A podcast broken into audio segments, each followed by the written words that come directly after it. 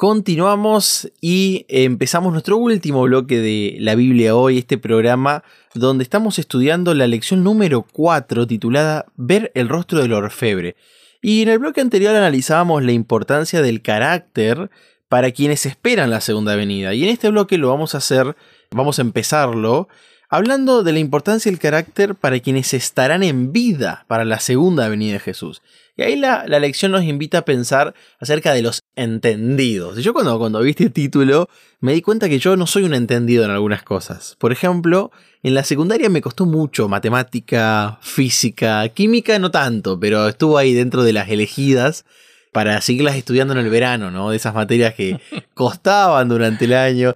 Y digo, ay, qué feo se sentía no ser un entendido. Me, siento, me siento reflejado en esa carencia en relación a las matemáticas.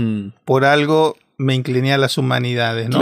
Matemática, física, química siempre fueron un talón de Aquiles. Y cuando uno tiene una dificultad en un área específica, a ver, hay otras personas que se les dificultan otras áreas del saber, ¿no es cierto? Uno se da cuenta que frente a ese conocimiento necesita ayuda, necesita un auxilio de otra persona, y acá, bueno, esto es importante en la Biblia y por eso creo que ahora vamos a terminar también el programa hablando un poquito de la comunidad de fe, muy importante y mencionada en la lección.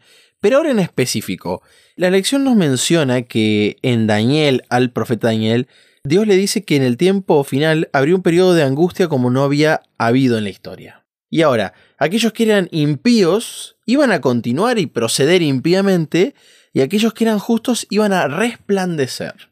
Y aquellos justos eran justamente los entendidos. Eso me llamó la atención. Que yo quisiera ser catalogado como justo, Dani. Me gustaría que cuando Dios me mire, no mire mi falencia en matemáticas. mire, Leo entiende. Y la pregunta es, ¿qué tenemos que entender? Y segunda pregunta que te quiero hacer, ¿para qué está esta clasificación de justos impíos?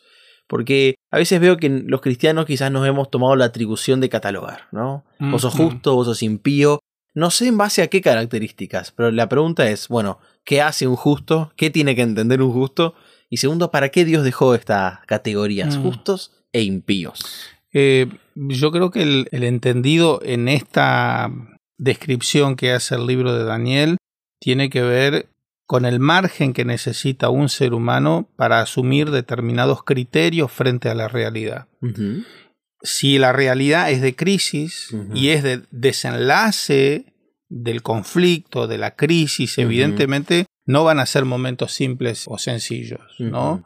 El entendido es aquel, me parece, que tiene la virtud de saber posicionarse como Dios quiere en este contexto de conflicto, sin perder el norte. Muchas veces Vos sos psicólogo, Leo, y me parece que el que está en el medio del torbellino muchas veces le cuesta ver la puerta de salida. Mm, Por eso la mirada profesional, entrenada del experto, le permite tomar distancia, ver la realidad desde otro punto de vista y en algún caso proponerle alguna alternativa. Tal cual. ¿No es cierto? Entonces, ahí hay un entendimiento, ¿no? Por encima del conflicto. Y yo creo que los entendidos en este tiempo van a tener que tener ese criterio. Y estaba pensando que nuestro mejor ejemplo es Dios. Porque frente al conflicto o al inicio del conflicto y frente a la instancia de pecado de Adán y Eva, frente al gran acusador que siempre ha sido Lucifer y esa ha sido su naturaleza y lo será hasta el final, hiciera lo que Dios hiciera, él creía que tenía a Dios atrapado en un puño. Claro. Porque si Dios en función de la decisión que Adán y Eva tomaron, hubiese dicho, bueno, está bien, Adán y Eva es por esta vez, por esta vez yo los perdono. No, no voy a tomar en cuenta, volvamos a empezar. Lucifer hubiera podido decir, ¿se dan cuenta que yo tengo razón? Es injusto. Dios promete, dice, establece algo y después no lo cumple. No podemos confiar en Dios. Ahora, si Dios se hubiese parado en la otra vereda y hubiese dicho, miren, yo les avisé, la ley demanda esta decisión en función de la decisión que ustedes tomaron, Lucifer hubiese dicho, se dan cuenta que cuando digo que Dios es injusto, es mm. tirano, tengo razón, porque el ser humano se equivoca una vez, es la primera. Y Dios ya es tan drástico, es tan terminante, se va tan al extremo. ¿Cómo podemos conciliar esta figura con la imagen de un Dios de amor? No, no podemos.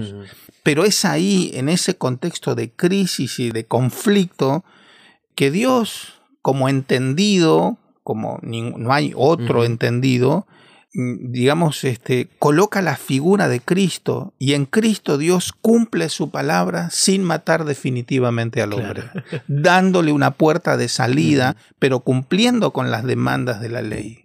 Ahí hay entendimiento, ahí hay criterio justo. Entonces yo creo que los hijos de Dios en el tiempo final, cuando el crisol de la prueba esté más caliente, vamos a necesitar, van a necesitar el criterio que solamente viene del cielo. Para atenerse a la palabra de Dios, ser fieles a Dios este, y cumplir una misión.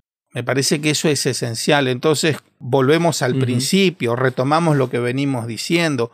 ¿Cuánto necesitamos nosotros mantener la comunión, estar ligados a nuestro buen Dios a través del Espíritu Santo que está tratando de implantar eh, el carácter de Cristo en nosotros. El entendimiento. Exactamente, es nuestra única salida. Una herencia más de las tantas que Dios nos dejó para que podamos volver a reflejar su imagen después de un poco de pulido, ¿no? Porque seamos sinceros, a veces el lograr este entendimiento requiere que Leo se siente a practicar matemática, aunque no le gusta, aunque le cueste. Y eso creo que cada uno lo puede llevar a la materia. Y no me refiero solo a materias académicas, ¿no? Me refiero a aquello que te cueste en la vida, porque estoy seguro que alguna algún área de tu vida que hoy estás luchando y vos que nos estás escuchando te digo, eh, pone esa materia de ejemplo. Capaz requiere que te sientes con Dios y va a llevar un esfuerzo, pero el resultado es bueno, es entendimiento. Y me gustó el ejemplo que pusiste porque para Dios fue la primera vez ante esta situación y definitivamente fue la más compleja. Y si Dios pudo tener criterio en ese momento, este contexto no es una excusa para no tener criterio. Porque Dios pudo hacerlo. Correcto, pero además yo puedo aislarme de ese contexto histórico, de ese hecho histórico y creer que no tiene nada que ver conmigo. Pero ese mismo esquema se repite mm. o se ha repetido y se sigue repitiendo a lo largo de toda la historia cada vez que nos vemos frente a la disyuntiva de qué camino elegir. ¿no? ¿Qué opción tomar? ¿Voy a ser fiel a mm. Dios? Voy a, digamos, mantener el criterio de un justo hijo de Dios o voy a tomar otro camino. Eh, me parece que la lucha está presente en nuestro corazón y Dios nos llama a tomar postura. Tal cual. Y, quedó claro, entonces que esté ahí la categoría justo sin pío no significa que yo tengo que andar catalogando, significa que me tengo que preocupar por ser un entendido, ¿no? Sí, yo creo que esto más que nada tiene que ver con no perder la necesidad de girar nuestra mirada hacia nosotros mismos, ¿no? Porque yo creo que es lo que Dios quiere, que nosotros podamos mirarnos, observarnos y no andar señalando a otros, porque bueno, hay circunstancias en las que sería tan inapropiado tratar de suponer lo que otro ser humano piensa, cree o está por hacer, eso sería ocupar el lugar de Dios. Dani, para ir quizás cerrando nuestra semana, nuestra lección de esta semana, nos propone escuchar a Pablo cuando él habla de la iglesia como un cuerpo. Y a mí me gusta decirle la teología del cuerpo, porque me parece que es tan importante. Y es un detalle que a veces olvidamos, ¿no? Porque, bueno, recuerdo un amigo al que tengo mucho cariño, que él me decía, yo soy así. Cuando le cuestionábamos quizás algo que no nos gustaba, de su actitud, de su conducta, bueno, yo soy así. Y quizás lo hemos dicho, o hemos actuado de tal manera que al, otro le estamos diciendo yo soy así, no me importa lo que vos sentís, no me importa. Pero la realidad es que nos necesitamos, ¿no? Por más que a veces actuemos como islas, en realidad no somos islas los seres humanos, ¿no? A mí me gusta pensar que la cualidad social es una cualidad que hemos heredado del cielo también, porque si no Dios lo hubiera dejado a Adán solo. Pero no. Totalmente. Adán le permitió vivir con Eva y a Eva con Adán para que no esté solo el hombre, ¿no? y la mujer obviamente tampoco. Entonces la pregunta que te hago es, ¿qué debo hacer cuando me frustro de mi comunidad religiosa? Porque a ver, mi sociedad me frustra, mi país me frustra, la economía, lo que sea, me puede frustrar, pero ¿qué pasa cuando mi comunidad de fe, aquella donde voy a resguardarme del peligro, aquella donde busco cuando tengo necesidades, ¿qué debo hacer cuando me frustro? Bueno, primero, asumir que eso es posible. Mm. ¿Sí? no hay espacios perfectos, no hay familias mm. perfectas. Pareciera ser que puedo llegar a frustrarme dependiendo en qué aspectos de mi comunidad me voy a concentrar. Mm, Siempre puedo elegir concentrarme en algo, ¿no? Es como ser parte de un lugar, de una geografía. Puedo concentrarme en aspectos de la geografía que no me gustan. Claro. Y si me concentro y reitero eso y me focalizo en eso, es muy probable que no me sienta tan bien. Entonces, primero asumir que esa es una realidad, porque yo soy parte del escenario también, ¿no? Yo creo que ¿Qué hago si me frustro con la comunidad, con el cuerpo al cual yo pertenezco? No tengo que olvidarme que yo soy parte del cuerpo. Y si hay aspectos del cuerpo que no me gustan, me estoy describiendo a mí mm. también. Me parece que eso es justo asumirlo. Mm. Hay personas que en algún sentido se vuelven especialistas en explicar su realidad en base a lo que otros hicieron mal.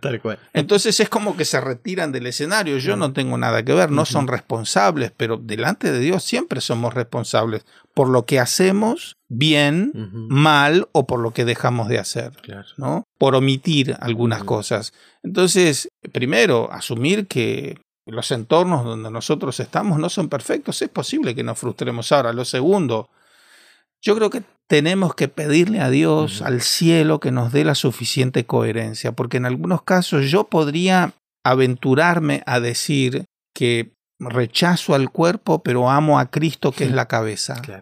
No es posible decir yo amo a la cabeza, pero rechazo, no tengo comunión, no encuentro puntos en común con el cuerpo. Y bueno, siendo pastores, y esto no significa criticar a nuestra comunidad, pero sí describirla. En muchos casos hemos escuchado o yo mismo pude haber dicho, yo no tengo un problema con Cristo, lo amo, lo sigo, creo en Él, pero no quiero saber nada con la iglesia. O sea, la palabra de Dios me dice que eso no es posible. Si yo amo a Cristo, si yo creo en Cristo, amo a su iglesia y me siento parte de ella y me comprometo con ella. ¿Qué hubiera sido de nosotros si Jesús, frente a la flaqueza de sus seguidores, hubiese dicho, ¿saben qué? Mejor me vuelvo al Padre. Yo quiero al Padre, pero no a la humanidad. Claro, me voy al cielo porque es imposible generar algo positivo entre ustedes.